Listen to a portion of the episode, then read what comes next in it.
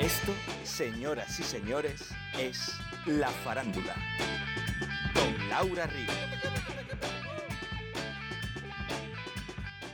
Hola, ¿qué tal, faranduleras y faranduleros? ¿Qué tal? ¿Cómo estáis? Un día más por aquí de charleta con todos vosotros. ¡Qué alegría! 31 de diciembre. 31 de diciembre y a mí no se me ocurre mejor plan que despedir el año con todos vosotros. Sé que sois muchos los que esperabais a Brad Pitt aquí hoy, en el último programa del año. Mm. Ya, pero es que Brad no. Al final no, al final Brad no. O sea, quiero decir que no. Es que no, no va a venir Brad porque no. Es que nunca. Vaya, que es que, que era mentira, vaya, que lo anunciamos, sí, pero que, que no era verdad, que era mentira. Es que fue el día de los inocentes y yo me levanté y digo, no ve, tú y yo y sembrar, qué graciosa estoy, ¿qué hago? ¿Qué hago? ¿Qué hago? Y digo, me voy a quedar con los faranduleros. Y así fue. Colgamos un cartelito diciendo que el año lo despedíamos con Brad Pitt y algunos os lo creísteis. Yo agradecidísima, ¿eh? me sentí muy halagada con algunos de vosotros y vuestros comentarios. Pero es que no, yo que luego lo pensé y digo, ¿tú te imaginas que termino yo aquí el año con Brad Pitt? Es que yo con Brad te quiero decir, mm, ¿qué hago yo con un Brad Pitt un 31 de diciembre? ¿No? A ver, sí, claro, ahora lo he dicho y digo, ¿qué haría yo? Uy, ¿qué haría? ¿Qué haría? Claro, pues sí, sí, me han ocurrido algunas cositas. Yo comprar la uva, ¿no? La noche vieja, el champán, el brindar. Sí, pero, o sea, pero que no, que no, que no. Porque mira, el último día del año es para pasarlo con amigos, con familia, con gente a la que le tengas cariñito de verdad. Y Brad y yo es que no estamos en ese punto, de verdad que no, ¿eh? Brad es muy bueno, es muy santo y me quiere mucho, él me escribe, él me llama, él me busca, pero yo, eh, yo no, a mí me da, o sea, a mí es que me da igual, Brad Pitt, a mí, plin, la verdad. Hmm. Por eso decidí que el último programa del año tenía que ser con alguien importante. Y nuestro farandulero de hoy lo es. Es actor, es malagueño, tiene una merecidísima biznaga de plata otorgada por el Festival de Málaga.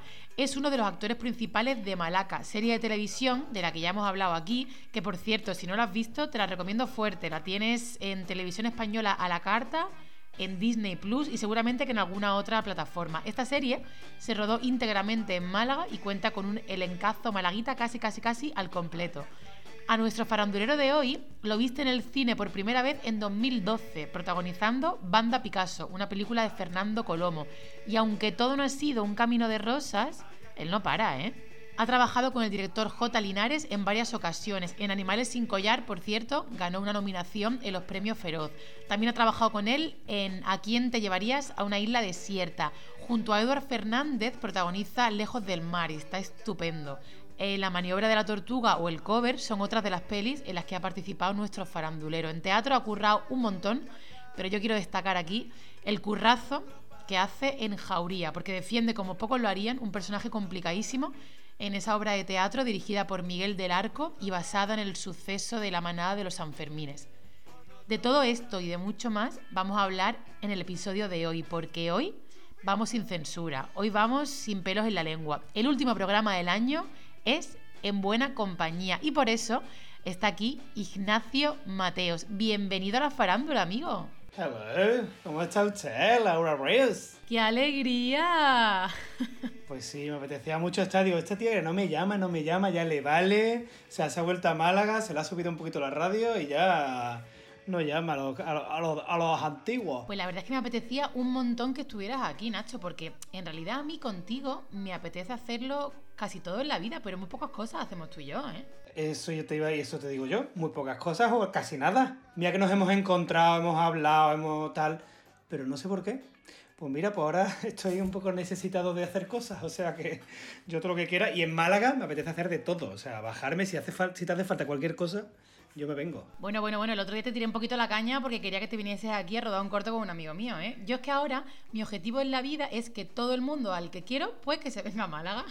Eso estaría genial, lo que pasa es que estaría también montar aquí una buena industria, currar todos y ¿no? Eso sería lo guay. Y que diera igual el lugar, y sí, sí, subir, bajar, aunque realmente la industria en Málaga cada vez es menos idílico y mucha más realidad, quiero decir. Yo en el tiempo que llevo aquí digo, joder, hay un montón de profesionales. Bueno, más idílico y menos realidad. Y no, más, más idílico. No, a ver, el otro día vi una entrevista de Amenábar y decía, eh, no hay paro en el sector audiovisual. Digo, perdona, o sea, trabaja el 3% de la profesión. ¿Sabes? Si nos, si nos bajamos 100 de Madrid a Málaga, van a trabajar tres. Quiero decir que tampoco va a trabajar mucha gente. Que se queden en Madrid, nos bajamos unos cuantos y entonces por porcentaje. Claro, sí, la industria empecémosla nosotros, Nacho, y ya eh, vamos nosotros llamando a quien mejor nos vaya viniendo. ¿no? Claro. Vamos a crear referencia. Vamos a crear referencia. Te voy a decir una cosa, Nacho, y sé que igual no me crees y te vas a pensar que se lo digo a todo el mundo, pero no es así. Por la farándula ha pasado lo más granado del cine y del teatro en España. Pero que sepas que esto que te voy a decir solamente se lo he dicho la farándula a una persona, que es Víctor Castilla, el que sé que conoces muy bien porque habéis currado juntos Ah, claro en. Malaca. Y es que creo que tú eres uno de los mejores actores mm, de la vida y esto te lo digo mucho, ¿o no? ¡Ole! Sí, sí, sí, sí, sí, me lo dices y yo lo agradezco y es precioso además, sobre todo que tus compañeros te lo digan. Pero tía, yo te dije antes que no iba a tener que, iba a hacer una entrevista sin censura y yo te lo digo. No, me, encanta, o sea, porque es verdad que llevo un año, esto que dices, llegamos a final del año, hay que hacer recapitulación, porque... Mira, un puto mojón. Ni recapitulación ni no recapitulación. Ha sido uno de los peores años profesionales de mi vida. O sea, pero, pero, o sea, he trabajado en todo el año 22 días como actor. Entonces, es verdad que y, y- y he, quedado cuatro finalistas en series, no sé cuánto, no sé qué, todo el mundo, Nacho, eres muy bueno, Nacho, me encanta. Y yo lo aprecio y lo agradezco. Y es precioso y, y tú lo sabes también, Laura, a ti también te pasa. Haces un curso, haces un taller, haces un corto, Laura, queremos contar contigo, Laura, queremos trabajar, y luego no viene, no viene, no llama, no llama, no llama. Y llega incluso el momento de decir, tío, ¿estaré haciendo algo mal yo? O sea, tú te, te- incluso te culpabilizas cuando tú en realidad lo que estás haciendo es tu curro, ¿sabes? Te digo. Y nada más. Y cuando te toca hacer curro, lo haces a hierro. Espera, espera, Nacho, que tengo planteado dos partes para la entrevista. Una un poco más naif y un poquito más feliz, pero luego otra ahí a tope sin censura, porque tú me has dicho que tú vas Venga. a tope, con toda la vuelta da y sin censura. ¿no? Vale, pues vamos a la naif. Venga, vamos, vamos a la naif. Claro, vamos a acabar rapidito con la parte bonita y naif, ¿no? Y vamos ya a entrar un poquito en materia, vamos a la mandanga buena, Nacho. Vale. Y vas a flipar, y vas a flipar porque hay unas cosas que te voy a contar solo a ti que no lo sabe nadie. Ya, ya te las contaré. Venga, vamos, vamos a ver, que dicen, que dicen que nadie es profeta venga, en vamos, su vamos, tierra, vamos. pero tú, por si acaso, y por el momento, Nacho, ya tienes una biznaga en tu salón, ¿o no? Hombre, hombre, eso, eso, ojo, eso fue una pasada, tío. Además, justo, pero, pero otra vez me tocan después de un- una cuarentena, ¿sabes? Te digo, en una pandemia mundial no me puede tocar un relajadito, un- una alfombrita roja. Claro, porque a ti el Festival de Málaga te dio la biznaga, pero no hubo fiesta, no hubo alfombra. Sí, sí hubo gala, sí hubo gala, pero estaba la, la estaba en la silla, no la podía tocar nadie, solo la podías tocar tú, ¿sabes? Era todo como surrealista. Lo que pasa es que es verdad que luego no había, no había alfombra, pero sí había una especie de alfombra en el, tea- en el hotel. Ah, sí, el Miramar, ¿no? en el Miramar. Entonces yo dije, mira, a lo mejor no me la dan en mi vida, ¿no? No, no me dan un premio más en mi vida. Entonces yo hice todo lo que se hace cuando te dan un premio.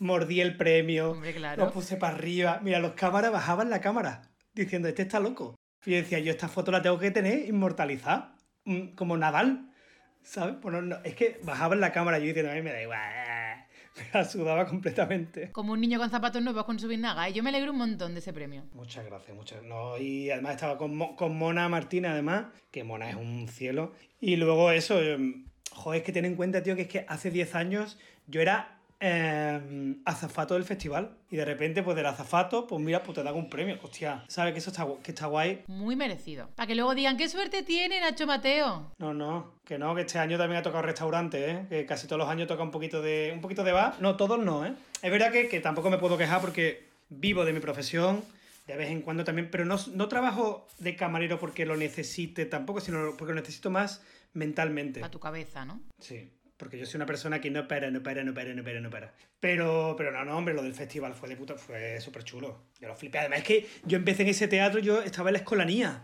Yo cantaba en la escolanía de, de la ópera de- del Cervantes. Entonces, claro, de repente de Carmen, yo me acuerdo que hicimos Carmen, Tosca, un montón, la Bohème, y, y de repente verme ahí recogiendo un premio, pues dije, hostia, mira, la vuelta que da la vida. Qué bien, qué alegría y te lo mereces. Que tú eres muy malaguita, Nacho. Yo pienso en malagueño y digo, Nacho Mateo. De verdad, ¿eh?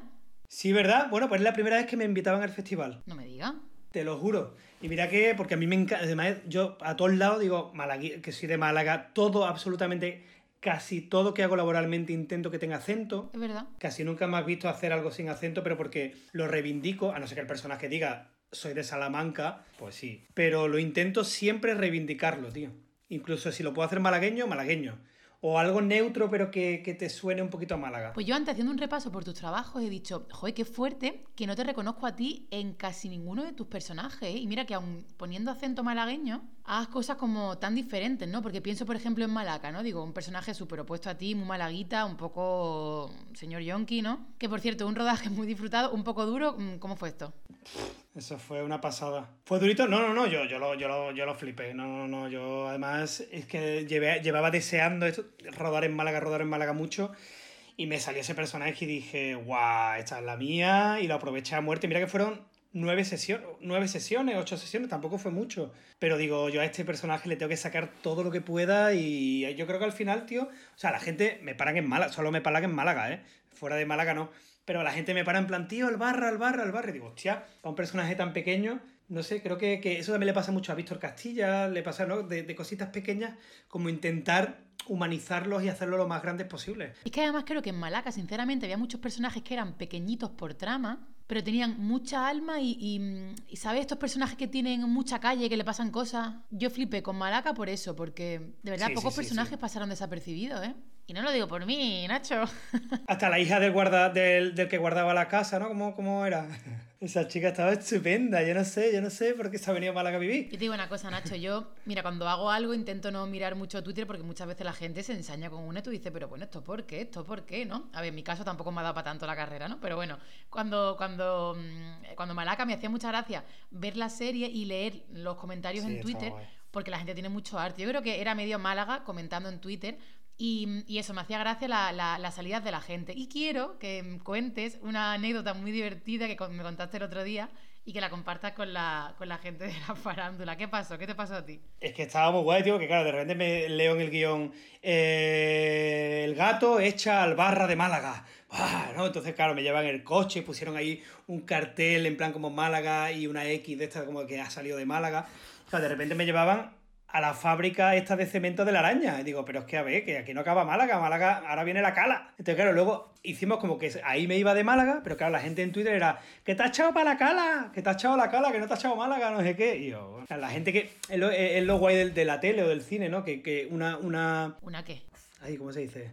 Bueno, que se puede cambiar completamente una ubicación. Claro, claro, o sea, Málaga tiene localizaciones brutales, o sea, es que se transforma la ciudad y lo mismo es mmm, Sydney, que lo mismo Joder, es... Mmm... Es como la localización de The Crown, en The Crown, que es el Málaga Palacio y dicen que está en Australia. Totalmente, vaya, sí, sí. ¿Sabes? Pues a mí esto de Málaga me hizo, me hizo mucha gracia. Yo en uno de los capítulos contaba que mi padre estaba ingresado en el hospital y de repente cuando, cuando se emitió esa secuencia, la peña diciendo, me parece fatal que cojan a actrices que no sean de Málaga para una serie así, porque una de Málaga nunca diría que su padre está ingresado en el hospital, diría que el padre está en el clínico o en el Carlos Haya. Y dije yo, ostras, tío, es verdad, yo podría haber estado más fina y haber propuesto un cambio de guion ahí, porque me pareció muy, muy verdad, pero digo, joder, la gente no da punta sin hilo, coño.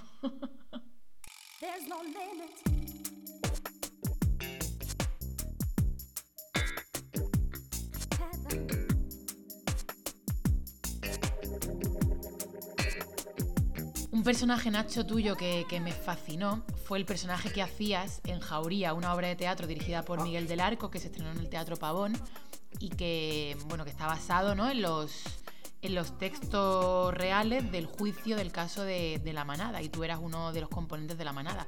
De los yo contigo a veces me reía y esto me cabreaba muchísimo porque yo decía, ¿cómo puedo reír con un capullo así? Pero fue brutal la cantidad de sensaciones que experimentamos en el, en el patio de butaca. No, eso fue y ese proceso fue, tía, buah. O sea, lo pasamos mal. Bueno, lo pasamos bien porque es verdad que Miguel del Arco lo guay que hace, tío, es que en la sala de ensayo te, te da absoluta libertad. O sea, la sala de ensayo es para cagarla, para descojonarnos, que había momentos también que nos descojonábamos. O sea, había sobre todo mi, perso mi, mi, personaje decía cosas tan absurdas porque era la transcripción exacta del juicio.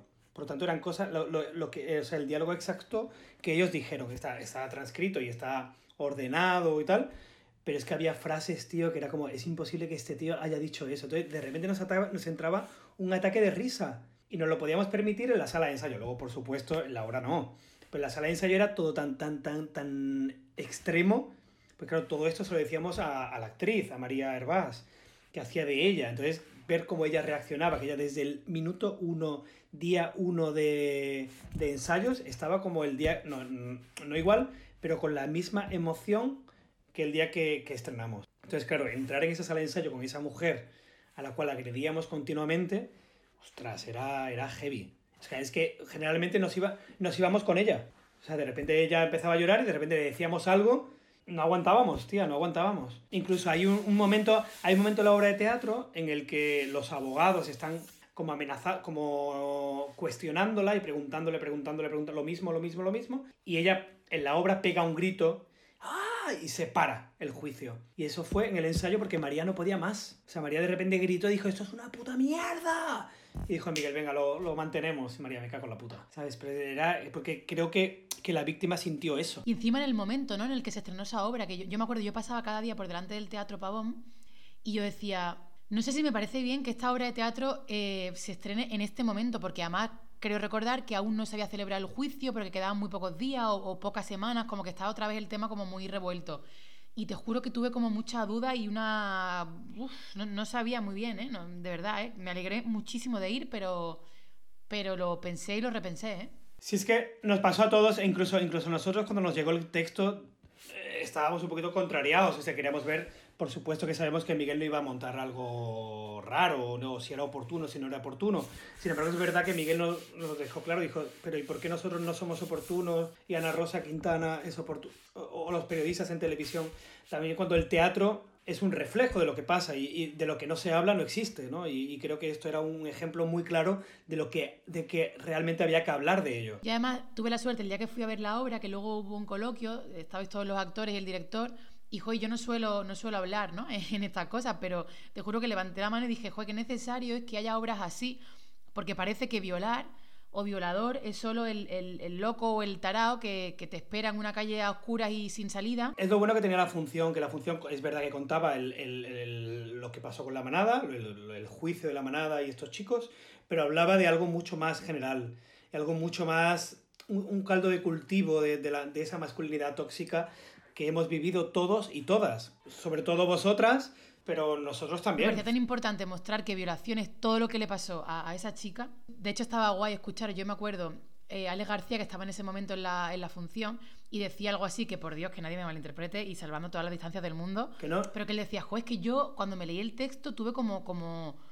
como, como mucho miedo y rechazo y muchas dudas sí, porque sí, yo sí, decía, hostia, que... yo cuando he salido de fiesta con mi hermano me he podido pasar en algún momento. Claro, es que hay muchas cosas que tenemos como, como tan implícitas y, y como tan normalizadas, ¿no? Precisamente en los coloquios hubo un chaval que de repente se levantó y dijo, quiero pedirle perdón a mi compañera, porque me lié esa noche con ella y no me di cuenta de que a lo mejor no era el momento, ¿sabes? Quiero decir que, que y todos hemos sido o cómplices o hemos visto que no estoy hablando de violación, pero si de, yo, por ejemplo, eh, yo nunca me. Cuando iba por un callejón o por una calle, yo no frenaba los pasos si iba una chica delante porque yo no iba a hacer nada. Pero claro, pero ella no lo sabe. Y aquí, haciendo la obra, dije, ostras, claro, es que tengo que parar, que pase. Yo, yo, yo jamás eh, he llamado por el móvil para, o hacer como que he hablado por el móvil. O he cogido una llave y la he puesto así como... Yo no he tenido ningún problema en pasar, en, pasar por un parque a las 2 de la mañana. Sin embargo, se sigue, tío, y, y conozco gente, ¿eh? se, sigue, se sigue diciendo que la violencia de género no existe.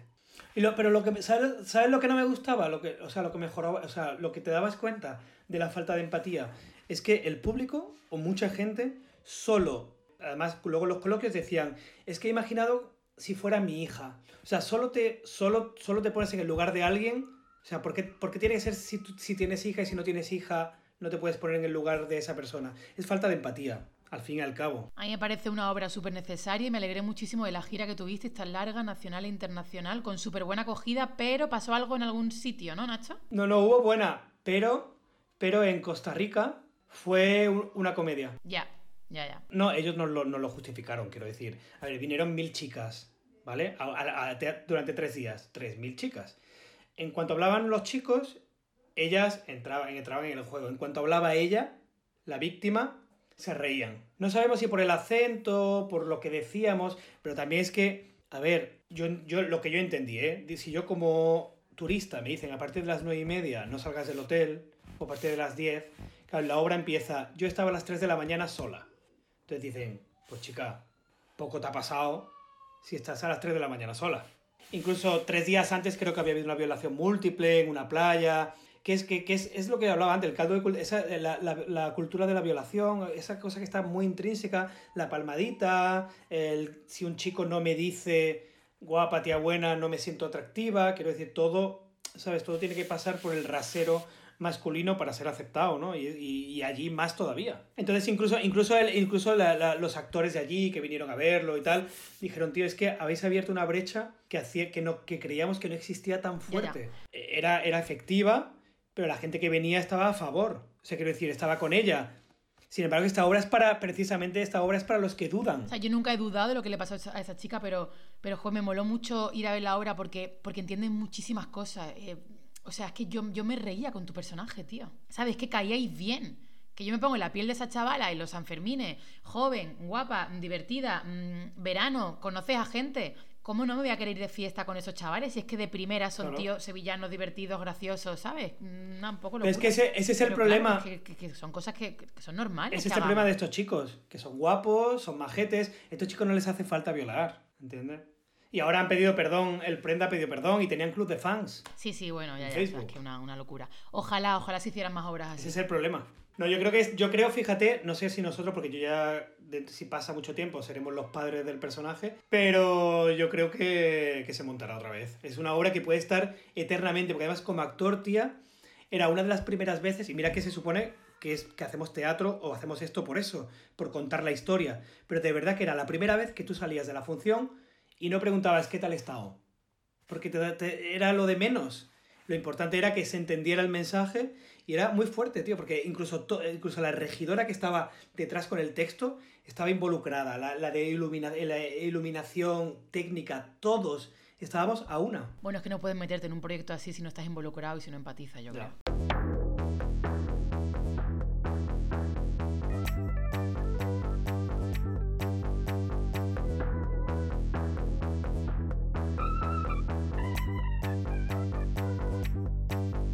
Bueno, Nacho, vamos ya sin censura, porque sé que tienes para todas, para todos, para Venga, todes. Para todos o para todas o para todos. Si yo te pregunto a ti, amigo, Ignacio Mateos, ¿estás enfadado con la profesión? Eh, un poquito sí, un poquito sí, porque, pero, no- pero sí, sí, porque con la profesión, con compañeros, con la tontería y con la falta de, de unión que tenemos, tío. O sea, yo creo que falta, falta mucho más equipo, mucho más, mucha más cohesión. Cada uno va a su bola. Por supuesto que tengo amigos, por supuesto que quiero a gente, por supuesto que colaboro con gente, pero en lo que te estaba diciendo, solo el 3% trabaja de, esta profesión. Que a ver, que al fin y al cabo yo me debo a mi trabajo, yo seguiré trabajando, yo sé que, que a ti, que a mí, que a los que no- nos encanta esta profesión, nos va a llegar el momento, y es verdad que en eso no tengo ninguna ansiedad, que es verdad que lo que te decía, este año ha sido una puta mierda, pero es verdad que me ha puesto tan al límite que sí que he llegado, que, que como que he pasado la línea, ¿no? Al igual que tú decidiste irme a Málaga, y desde que te has ido a Málaga, tu vida como que está cambiando un poco, ¿no? Sí, la verdad me siento Pues yo igual. bastante activa desde que estoy en Málaga. No, es esta cosa de, de que, de, que, de que en realidad cuando este- esta profesión se nos olvida porque, porque la empezamos, se nos olvida porque nos dedicamos a esto. Entonces esperamos la llamada, la llamada, la llamada, la llamada, cuando realmente lo que queremos es contar la historia, pero no cualquier historia. O sea, bueno, hablo de, de, de, de los actor en mayúscula. Claro, sí, Nacho, pero eso es un poco idílico igual, ¿no? Porque todos queremos involucrarnos en proyectos geniales y contar historias como las de Jauría, ¿no? Y para mí ahora ya a esta altura de la vida hay algo que va más allá y es que yo quiero vivir de la profesión, ¿no? Entonces ahí siempre me entra el- el debate de qué pasa con la falta de oportunidades, porque, porque no se puede negar que hay una falta de oportunidades muy patente en esto, ¿no? Pero ¿y por qué trabajan unos y otros no? ¿Por qué trabajan unos y otros no? Mira, justo te lo iba a preguntar ahora, te iba a decir. Yo creo que tú eh, tienes ya un lugar dentro de la profesión porque trabajas mucho, Sí, sí. pero estás rodeado, pues eso, gente muy top que lo ha petado, que lo sigue petando y gente que está como muy on fire dentro de la profesión. La gente se, se, re- se rodea de la gente que sabe que funciona, de la gente que, que le funciona a él como director y tal, y no arriesga, falta un poquito de riesgo. ¿Vale? Yo, por ejemplo, eh, hay una, una de las series que más me ha gustado el año pasado, fue una que se llama The Virtues, se llama Virtues, ¿no? Me ha flipado, son cinco capítulos, tal, y de repente yo se lo recomendé a un productor. Le dije, tío, por favor, mírate esta serie, porque es que yo creo que es de lo mejor que se ha hecho. La ve la serie y me llama y me dice, tío, o sea, he flipado. O sea, he flipado. Y digo, ¿y por qué? ¿Por qué no hacéis esto en España? Dice, es imposible. Es imposible. Me encantaría, ¿eh? Pero esto no vende, no vende en España. Pero es que es- no, no lo entiendo. No, no, hay, algo que no, hay algo que no entiendo. O sea, porque luego se ponen plataformas y a la gente de Sudamérica le da igual que esté tal actor o tal otro actor. Se engancha a una historia. Entonces, ¿por qué tiramos de tal actor o tal actriz cuando podría hacerlo otros? No sé, no, no sé cómo explicártelo. Porque tampoco, porque es verdad que una vez me preguntaron, oye, eh, ¿qué piensas de la gente que no para de currar? Y digo, pues ojalá yo estuviera en ese círculo. Y obviamente hay algo muy bonito de, de alegrarte por tu gente, por tus compañeros por tus amigos, pero sí, sí. hay algo ahí de repente decir tú, jo tío, ¿y yo por qué no? ¿Qué estoy haciendo yo mal? Pero es lo que te, es lo que te decía, que tú, que tú te, incluso te, te, te, te- te hace dudar de ti mismo. Yo, por ejemplo, y te lo, te lo cuento, o sea, yo después del confinamiento, no, me, yo, o sea, llevo dos años sin hacer nada de audiovisual televisivo, ¿no? Dos años. Después del confinamiento me salió una película. Yo estaba, además, una película de un personaje que era completamente lo que no- yo no hago. Siempre hago como el friki, el creación de personaje, y este era como el guapete, no sé cuánto, no sé qué, de una peli que se llama La maniobra de la tortuga que es con Natalia de Molina, tal. Y estaba tan obsesionado con el personaje y tan por hacerlo bien, porque llevaba tanto tiempo sin trabajar, que de repente llegué al rodaje y ostras, tío, me, me costó mogollón. Me bloqueé, sentí que era un impostor, que no podía hacerlo, que no era capaz, ¿sabes? Yo mismo, boom, pero porque claro, la gente te, te, te, te, te, te- come tanto y, y, y tiene, y hay tan poco trabajo y lo quieres aprovechar tanto que en vez de aprovecharlo y venga, y a disfrutar, te, te rayas más, tío. Y es, es, ¿sabes? No, es, es lo que, es una cosa que me obsesiona, o sea, una cosa que me obsesiona y que creo que nos obsesiona a todos. Que el otro día lo estaba hablando con una amiga. Digo, ¿por qué ahora he empezado, he ido- hay que ir a terapia, chicos? He empezado ahora terapia y de repente pienso, ¿pero por qué? ¿Por qué cuando no trabajo estoy mal? Y cuando trabajo estoy bien. Yo quiero estar bien siempre. Pero claro, yo estoy mal ahora. Pero de repente me, me llaman en dentro de cinco minutos de una serie y soy feliz. Pero si eres el mismo gilipollas hace cinco minutos. Yo siempre comparo la profesión con el enamoramiento. Hay un director de casting, por si nuestros señores oyentes no lo saben, que se llama Luis San Narciso, que a mí cada vez que me llama, yo creo que ese hombre dirá, ¿esta tía es tonta? ¿O qué?". Porque yo me entra un pellizco en el estómago de cuando, de cuando estás enamorado. Yo no me puedo quedar quieta si hombre me llama, me pongo a dar vueltas por mi casa, a mí sí, la sí, cara se sí, me cambia, lo que pasa es que por suerte él no, no la ve. Eh, y me entra un pavo y, una, y amor, amor. Yo siento amor por ese hombre cuando él me llama. Bueno, Y eres el mismo, pero es que eres la misma persona antes que estabas amargada que después que te han dado el personaje. Eres el mismo, bueno, pringao, ¿no? O el mismo genio o lo que tú quieras. Pero que está, eres la... entonces a mí yo necesito esa estabilidad. Por eso he empezado mm, tela aérea. He empezado cerámica. He empezado terapia. He empezado... Y, y mira que... Y ahora me ha salido... Tengo algo que me ha salido... Y de repente cuando he, cuando he dicho a tomar por culo, de repente me ha salido una cosa. Me ha salido una cosa. Ahora para enero. bueno, perdona, es que me han contado un poquito. Ah, me han chivado. ¿Quién? Es surrealista. Que usted se va bien lejos, ¿no? ¿Cómo lo sabes? Me voy bien lejos. Cuenta, cuenta, Es muy cuenta. heavy. Es surrealista. Bueno, de repente, o sea, aquí en España hago pruebas, pruebas, pruebas, pruebas, quedo finalista. Llevo como tres finalistas o cuatro. Bueno, pues de repente me llaman y me dicen, sin hacerme prueba, que me voy a Bollywood. Pero, o sea, me parece muy fuerte. ¿Tiene algún sentido todo esto? Bueno, bueno, bueno, me no tiene encanta, ningún ¿eh? sentido. Bueno, pero no te voy a contar exactamente cómo ha sido todo porque es mucho, es muy friki. Realmente querían otra persona. Me voy 20 días a la India a rodar una película, espérate, una película en 3D infantil, pero es que tengo que hablar en portugués. Pero tú no sabes portugués. Ah, bueno, claro, ¿y por qué lo ruedan en portugués? O sea, de repente lo he normalizado todo, ¿sabes? Que tú ruedes en portugués, que te vaya a Bollywood, infantil, 3D, todo súper normalito. para que luego me doblen al hindú. Eh, Muito obrigado. A ver, ¿cómo es? ¿Cómo es el Todo portugués? súper raro, pero es tan friki. Pues mira, lo tengo aquí. Bagocinho. ¿Sabes el significado de este frasón? Y estoy ahí estudiando. Surre- No, pero es que es tan, es tan surrealista, pero además cómo me salió, que ya te lo contaré en privado, que es que lo voy a hacer simplemente por eso. Y porque no tengo nada. Y porque para estar trabajando en un bar y ganar 900, pues gano esto y me voy a la India, que me pagan, no me pagan mucho, tal y cual. Pero mira, Bueno, trabajo, experiencia, buah, te va a aportar muchísimas cosas, y- Nacho. y- y que además voy a rodar en Goa, todo es como en 3D, un barco, soy vasco de gama, o sea, todo de época, bailo flamenco, de repente, mientras yo bailo flamenco, otro baila, otro baila katakali, o sea, surrealista. No podía decir que no. Tú lo vas a petar en Bollywood, volverás, todo el mundo te va a hacer la ¿Te ola. imaginas que de repente lo peto allí con una película y aquí que llevo 20 años me está costando lo más grande?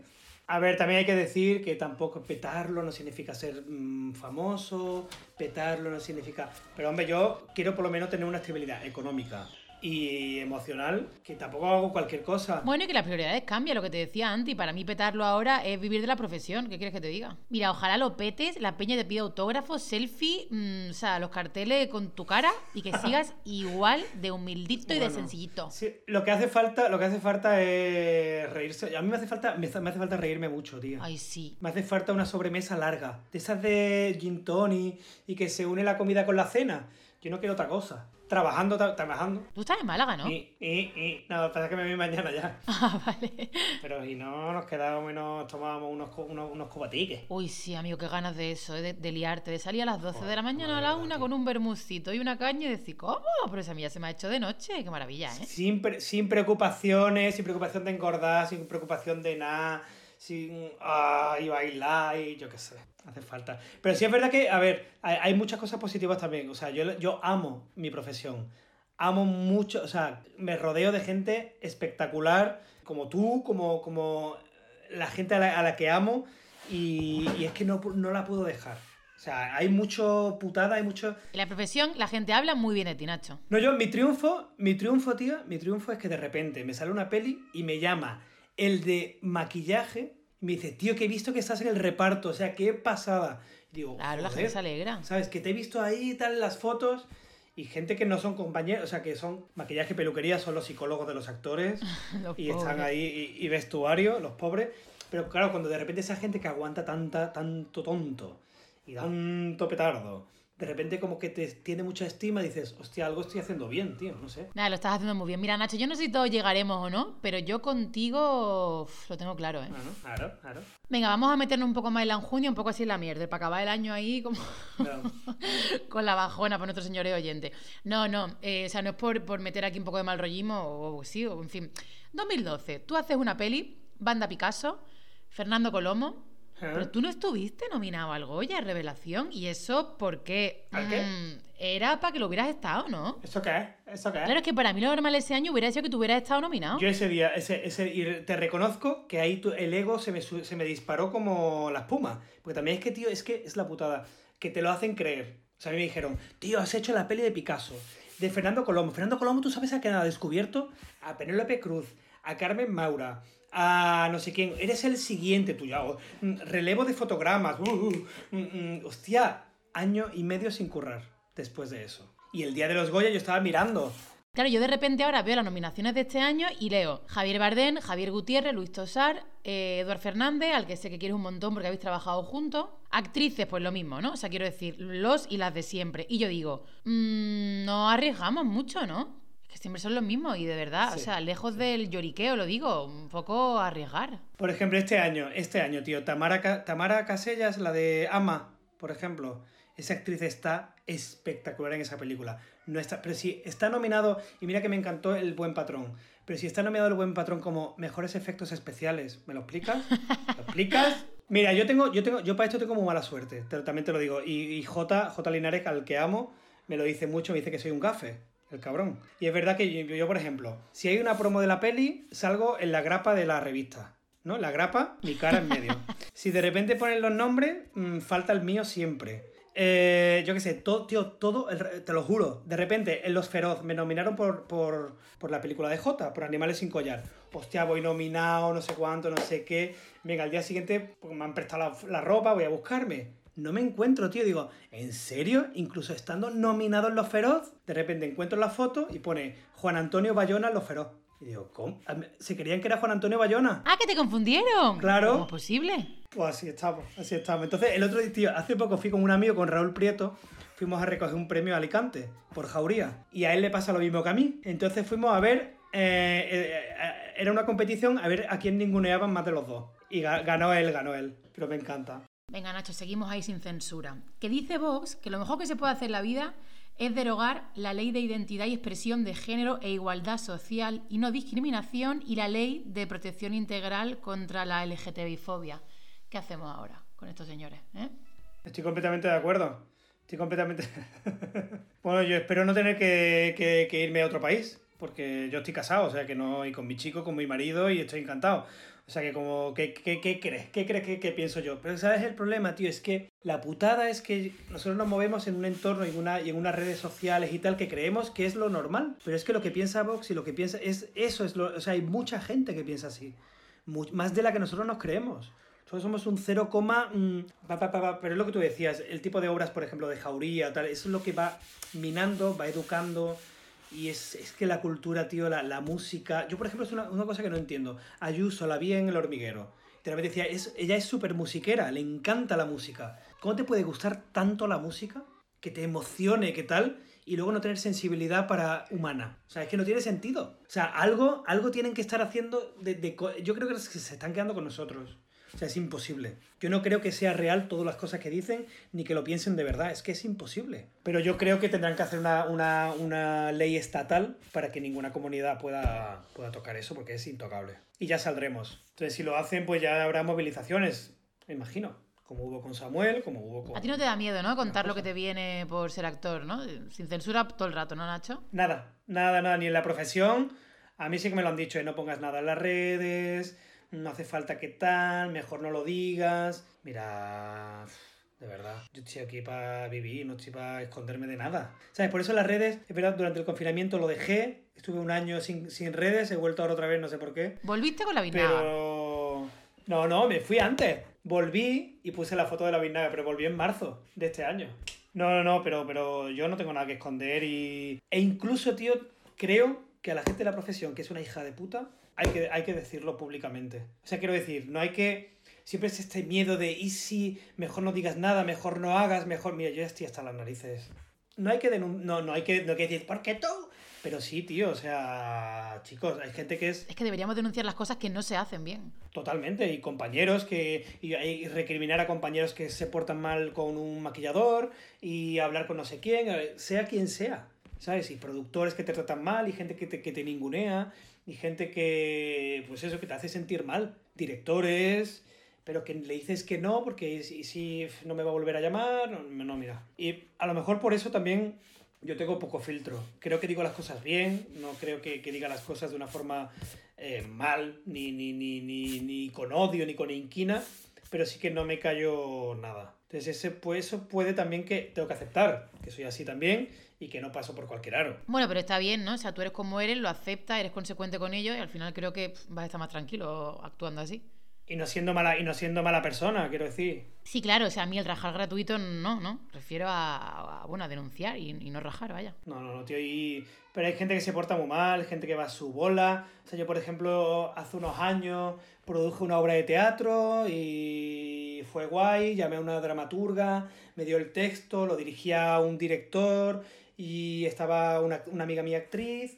Y de repente, tío, ha pasado el tiempo, se hizo en el CDN, se hizo una lectura dramatizada y de repente me entero que, que tiene una subvención para hacerse peli. Y yo lo produje, ¿eh?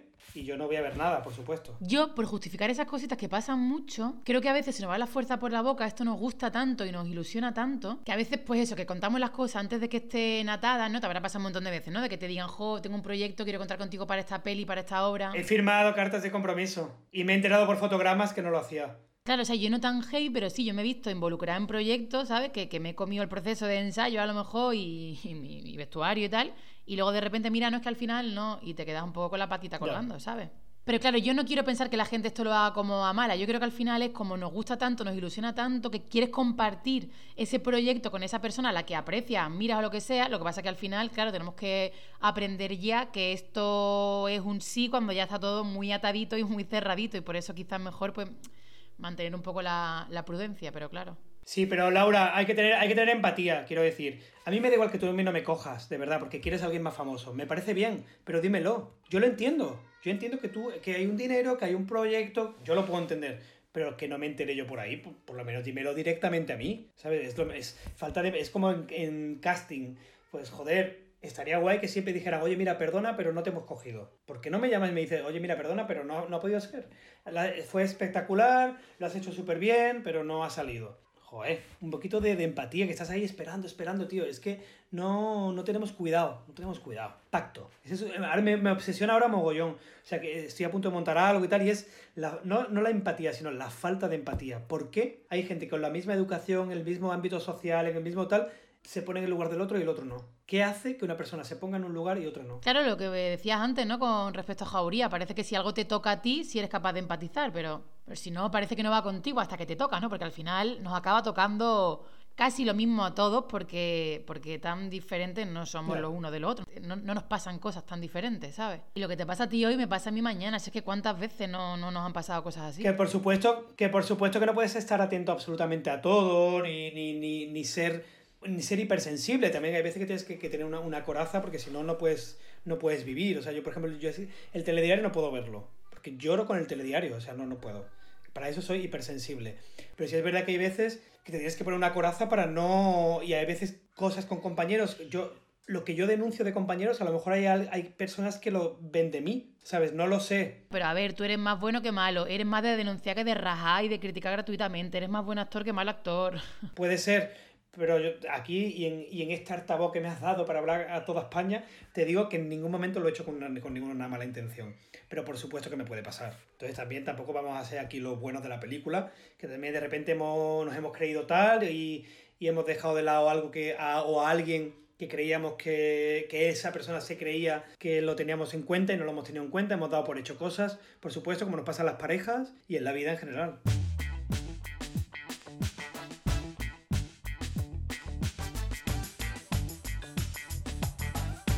Nacho, cuéntame cómo es un día perfecto para ti. Hostia. Fíjate, eh, un día perfecto es despertarme en una cabañita, ¿no? A pie de playa, o sea que es abrir la ventana y ya ver la arena y el mar, ¿vale? Con el desayuno preparado fuera ya, que no tengo yo que prepararlo, ¿no? El desayuno está preparado. Yo me, me remolono en la cama y luego me levanto, me voy a, a- ahí, me- luego me doy el bañito, me tomo el sol un poquito, me acuesto otra vez, me cojo un libro, luego me como una frutita, luego vuelvo a comer, luego me vuelvo a acostar, vuelvo a dormir, luego me veo una peliculita, mm, luego hago el amor, luego me levanto, luego me vuelvo a mm, tirar la arena y a, y a de arena, vienen mis amigos a comer. Ya he pasado 24 horas por lo menos, ¿no? Pero podrían pasar más cosas. Y luego otro día perfecto para mí también, tío, y es que es obsesivo, es un día de curro. Que me recojan a las 3 de la mañana, a las 4 de la mañana y volver a las 4 de la mañana del día siguiente. Soy feliz. A mí me hace mucha gracia cuando la gente dice, estoy hartita de trabajar, ¿qué ganas tengo de dejar de trabajar? Y yo digo, pero ¿cómo es posible si yo lo que más deseo en la vida es trabajar? Ay, estamos fatal de la cabeza, Nacho. Fatal, fatal, fatal. Te- Tenemos una pedradita bien gorda. Por eso voy al psicólogo. Claro, sí, sí, eso es el pan nuestro. Tú vas a terapia, te crees que lo controlas todo, lo dejas, luego vuelve. Fatal eso, hay que ser constante, claro, con las cosas en la vida. Exactamente. Te olvidas. Porque la, la cabra siempre tira al monte, tú lo sabes, ¿no? En fin, venga, te propongo un jueguecito, Nacho. Te voy a Me decir encanta. palabras y tú me tienes que decir la primera palabra que se te venga a la mente o como mucho un titular, ¿vale? Vamos. Málaga. Respeto. Natalia de Molina. Amor. Cine. Ojo, amor también. Pasión. Amor. Dios. Blas. Ay, eso. Mi gato. Escenografía. Eh, mundos. Muy bien. ¿Ya está? Sí, pero tengo una duda porque has dicho amor, Joder. Dios, ¿eh? Porque mi Dios es el amor. Ah, vale, pensaba que era que Diosito ahí arriba que usted lo veneraba fuerte y No, no, no. que oye, que todo bien, ¿eh? Por Dios, vamos, soy yo nadie, ¿no? Hombre. No, no. Que para mí eh, el amor es lo que mueve todo. Sí, que todo puede ser. A ver, te quería decir que soy de la iglesia católica, apostólica y romana. Que si soy maricón, bueno, si soy gay, ¿cómo voy a ser católico apostólico? Bueno, se puede ser también.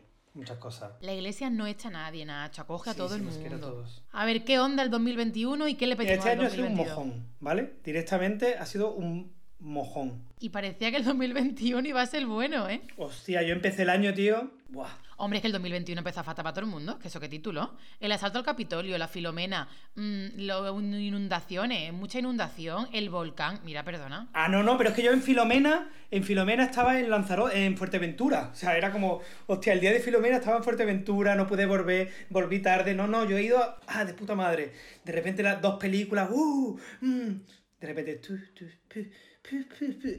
Ya, hasta que me he muerto. He llegado ahora muerto, perdido, pero fatal, o sea, casi, bueno, no, no es mentira porque la depresión es algo muy chungo. Pero he acabado el año terriblemente mal. Pero este año, tía, que queda aquí grabado, ¿eh? Este año va a ser la hostia. Ole. No, no, no, lo tengo clarísimo. Porque ya primero que no hay nada, de verdad, y por eso me lo estoy currando, que me haga mm, venirme abajo. ¿Sabes? No se lo merece nada, Ni nadie, ni mucho menos yo. Soy la hostia. A ver, que sí que es súper humano lo que te pasa, pero que, joder, que no deberíamos, ¿no? Ponernos nosotros los frenos. Si nosotros somos nuestros peores enemigos, nosotros somos nuestros. Y también. Y, y yo, ya, también yo, yo te hablo de mí, quiero decir, yo hasta que no me quiera a mí mismo y me adore y me idolatre, no voy a ser la hostia. ¿Entiendes? Y pues me- entonces yo todavía me juzgo, todavía me, me, me pego, todavía me culpabilizo. No, no, no soy una persona libre, completa. Pero sí lo, pero lo, pero estoy en ello. Estoy en ello y porque, porque es.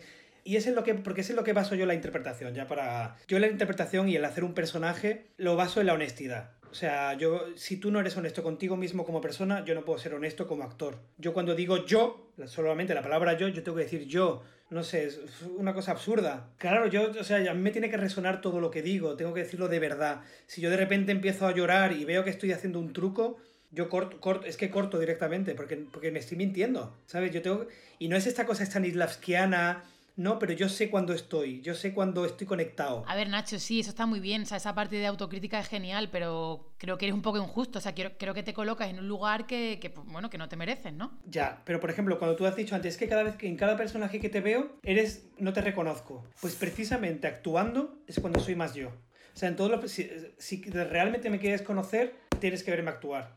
Lo digo porque ahí es donde vas a ver realmente cómo Ignacio piensa lo que es el amor, lo que piensa cómo es la violencia, lo que piensa él cómo es, porque yo intento, por eso a mí a lo mejor no me llama tal director, porque yo no voy a hacer la violencia que él quiera, yo voy a hacer la que Nacho entiende como violencia a través del personaje, no es que yo imponga una cosa, pero creo que hay algo de uno mismo, creo que hay algo de uno mismo que es esencial y que hay que reivindicar incluso trabajando, que te hace diferente a otro. La verdad es que sí, tío. Creo que eso que dice. O sea, creo que hay algo de los actores, ¿no? Cuando estamos encima de un escenario o delante de una cámara, que somos nosotros sin miedos, ¿no? O sea, que cada uno ahí con sus complejos y sus taritas y sus movidas en la vida. Eres libre. Pero luego hay algo ahí de que te subes al escenario, tío, y, Sí, sí. y dices aquí a, a darlo todo y sin miedo, ¿no? No sé, es guay eso, es bonito como esa transformación. Claro, claro. Si te ponen una cámara delante, lo haces. Por eso te digo, yo ahí es donde soy más yo. Donde realmente me puedes ver violento, donde realmente me puedes ver hecho polvo, donde realmente me tomo mi tiempo. Por supuesto que hay rodajes en los que no te da tiempo, en los que no puedes, pero cuando lo puedes hacer, cuando estás conectado y realmente reivindicas tu yo, esto suena como muy... Es, es una... El que está enfrente lo, lo, lo capta, tío.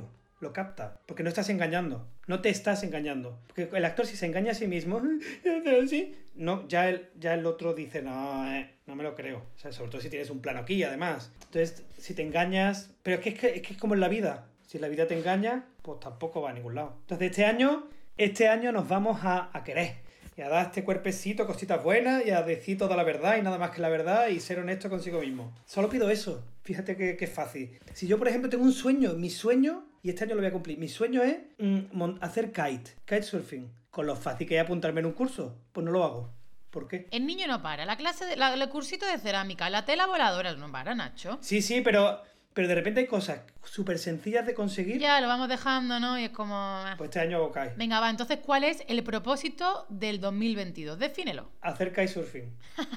Yo al 2022 le pido kitesurf. Ni salud, ni amor, ni trabajo, ni leche. Eh, Su el poquito de kite. Hombre. Y luego todo cansadito, y luego todo cansado, te va al chiringuito, te tomas un argo eh, viendo la- la- el de atardecer. Lo mismo, pero empezamos por otro Oye, lado. no, no es mal plan, no es mal plan, ¿eh? No es mal plan. Como este de terminar tú y yo el año juntos, oye, Nacho, ¿eh? Muy bien, me alegra, me alegra, me encanta. Me fascina. Oye, ¿y todos esos, todas esas caritas, yo voy, a, yo voy a estar ahí en una cara de esa que está tú detrás de ti. Hombre, claro, yo tengo aquí mi gotele de la fama. Yo tengo aquí, pues mira, pues Belén Cuesta, Fran Perea, Pepa Ah. Rum, Mariana Terés, pues las gentes, claro. Gotele de la fama. Yo quiero estar por ahí. Qué guay. Me encanta, me encanta. ¿Y esa es tu casa? ¿Y esa es tu casa de, de chica? No, mira, yo te lo cuento a ti, a los señores oyentes. Yo me vine de Madrid, eh, me vine a casa de mis padres, pero ya luego dije, un poquito de volver yo a la independencia, ¿no? Una tiene una vida, unas cosas, un entrar, un salir, un, tú sabes. A ver, mueve la cámara. ¿Solo la gente solo ve eso? ah, claro, yo es que aquí tengo un balconcito, bueno, tengo un, un terrazón, pero en esta parte tengo un balconcito que ve el- veo el mar que flipa, amigo. Y eso está siendo mi terapia. O sea, yo de aquí veo el mar, veo el amanecer y digo, mm, gracias universo, que no soy yo de agradecer al universo, pero es que me digo, "Puf, que esto qué maravilla es, por Dios. Como algo que he tenido siempre, porque yo soy de Málaga, he tenido que irme a Madrid casi 14 años para volver ahora y apreciarlo y valorarlo tanto y, y, qué bien. y no querer perderlo, ¿eh? No sé, uf, me gusta mucho. Yo le pido al año más atardecer y tú más y tú kite surfing, o sea que esto es compatible, nos vemos en la playa, amigo. En algún momento del 2022 con salitre en el cuerpo nos vamos a encontrar. Venga, vale, vale. Me, me apunto, me apunto. Pues nada, querido, muchas gracias por la conversación. Muchas gracias. Sí, he visto que no tengo, no tengo mucho filtro tampoco. Me lío, soy muy dicotómico, pero bueno, eso me gusta. Bueno, pero si es que tú eres así por lo normal. Esto así como una conversación con una caña, amigo, pero con unos micrófonos. Al final, lo raro hubiera sido que esto hubiera sido todo así como un puro casto y cen- censurado, sin ser tú nada de eso. Sí, eso sí, eso también. ¿Qué vas a hacer esta noche 31 de diciembre? Pues no lo sé todavía porque me iba a ir a Bollywood. No, pero al final me la han pospuesto, me la han pospuesto para el día 5. Para pasar Reyes allí. 20 días, tía. A Cochín. Se llama Cochín. ¿Y conoces aparte del equipo? ¿No conoces a nadie? No conozco a nadie.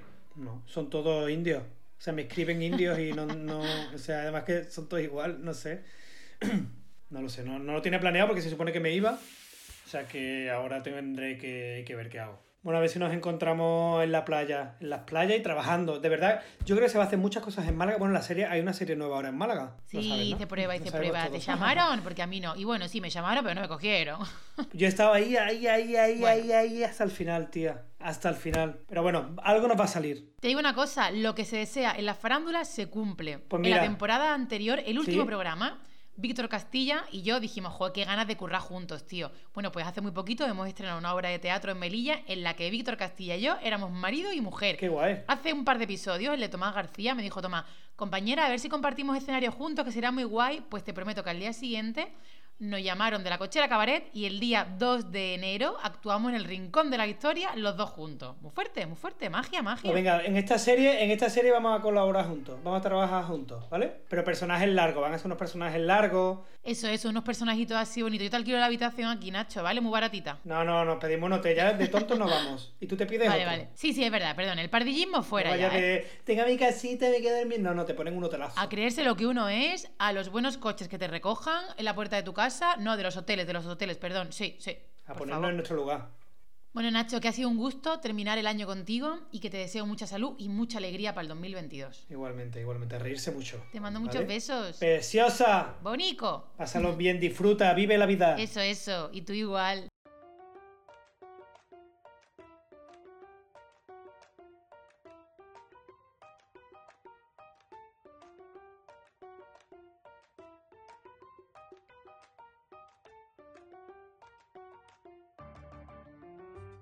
Pues hasta aquí la charlita con Ignacio Mateos. Querido Nacho, disfruta de la familia, del amor y de Bollywood. Oye, cuando vuelvas, pásate por la farándula y nos cuentas qué tal, ¿no?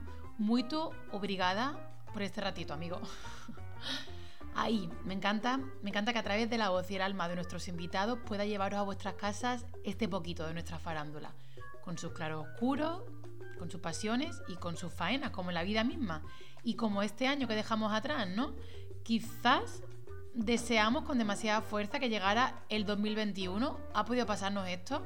Mm, ¿No habremos estado nosotros un poquito obsesionados mm, con que llegara el 21 y mandar al carajo el 20? Quizás nos liamos en esto de focalizar lo que uno quiere. Puede ser, ¿no? Es que hay quien dice que hay que focalizar y visualizar lo que queremos para que nos llegue eso que tanto deseamos y que así se cumpla, ¿no? Y digo yo, mm, es que hemos tenido que hacer algo mal. Es que no hemos tenido que hacer un follón grandísimo con lo de visualizar, porque si no, ya me dirás tú quién visualiza todo lo que hemos vivido en el 2021, ¿no? Yo tengo que decir, lejos de sentirme yo visionaria, por Dios, Dios me libre, pero yo el año pasado, el 2 de enero, el 3 de enero, es que yo ya dejé de decir lo de feliz año. Es que yo lo estaba viendo venir, es que yo no me fiaba del 21 de verdad, ¿eh? Este año deseo que sea el mes de abril y está gritando con alegría feliz año nuevo, porque otra cosa no, pero deseo con muchísima fuerza que el 2022 nos venga bonito. Ojalá se acabe esta maldita pandemia. Ojalá mucha salud para todos. Ojalá sigamos disfrutando de nuestra gente, de los de siempre. Y ojalá que los que hayan venido se quieran quedar con nosotros. Ojalá disfrutar en 2022 de gente que convierte en primavera un mes de diciembre. Ojalá más trabajo para todos, muchas risas, amor, vino y verbena. Y este brindis va por vosotros, faranduleros. ¡Feliz 2022! Les deseo a todos ustedes, a los españoles, los que están fuera de sus casas, que tengan mucha felicidad, mucha alegría y mucho amor. Coger su copa y brindar conmigo, que quiero que pasen ustedes una noche extraordinaria y un año que no se pueda aguantar por ustedes, ¿vale? Venga esta copa para arriba.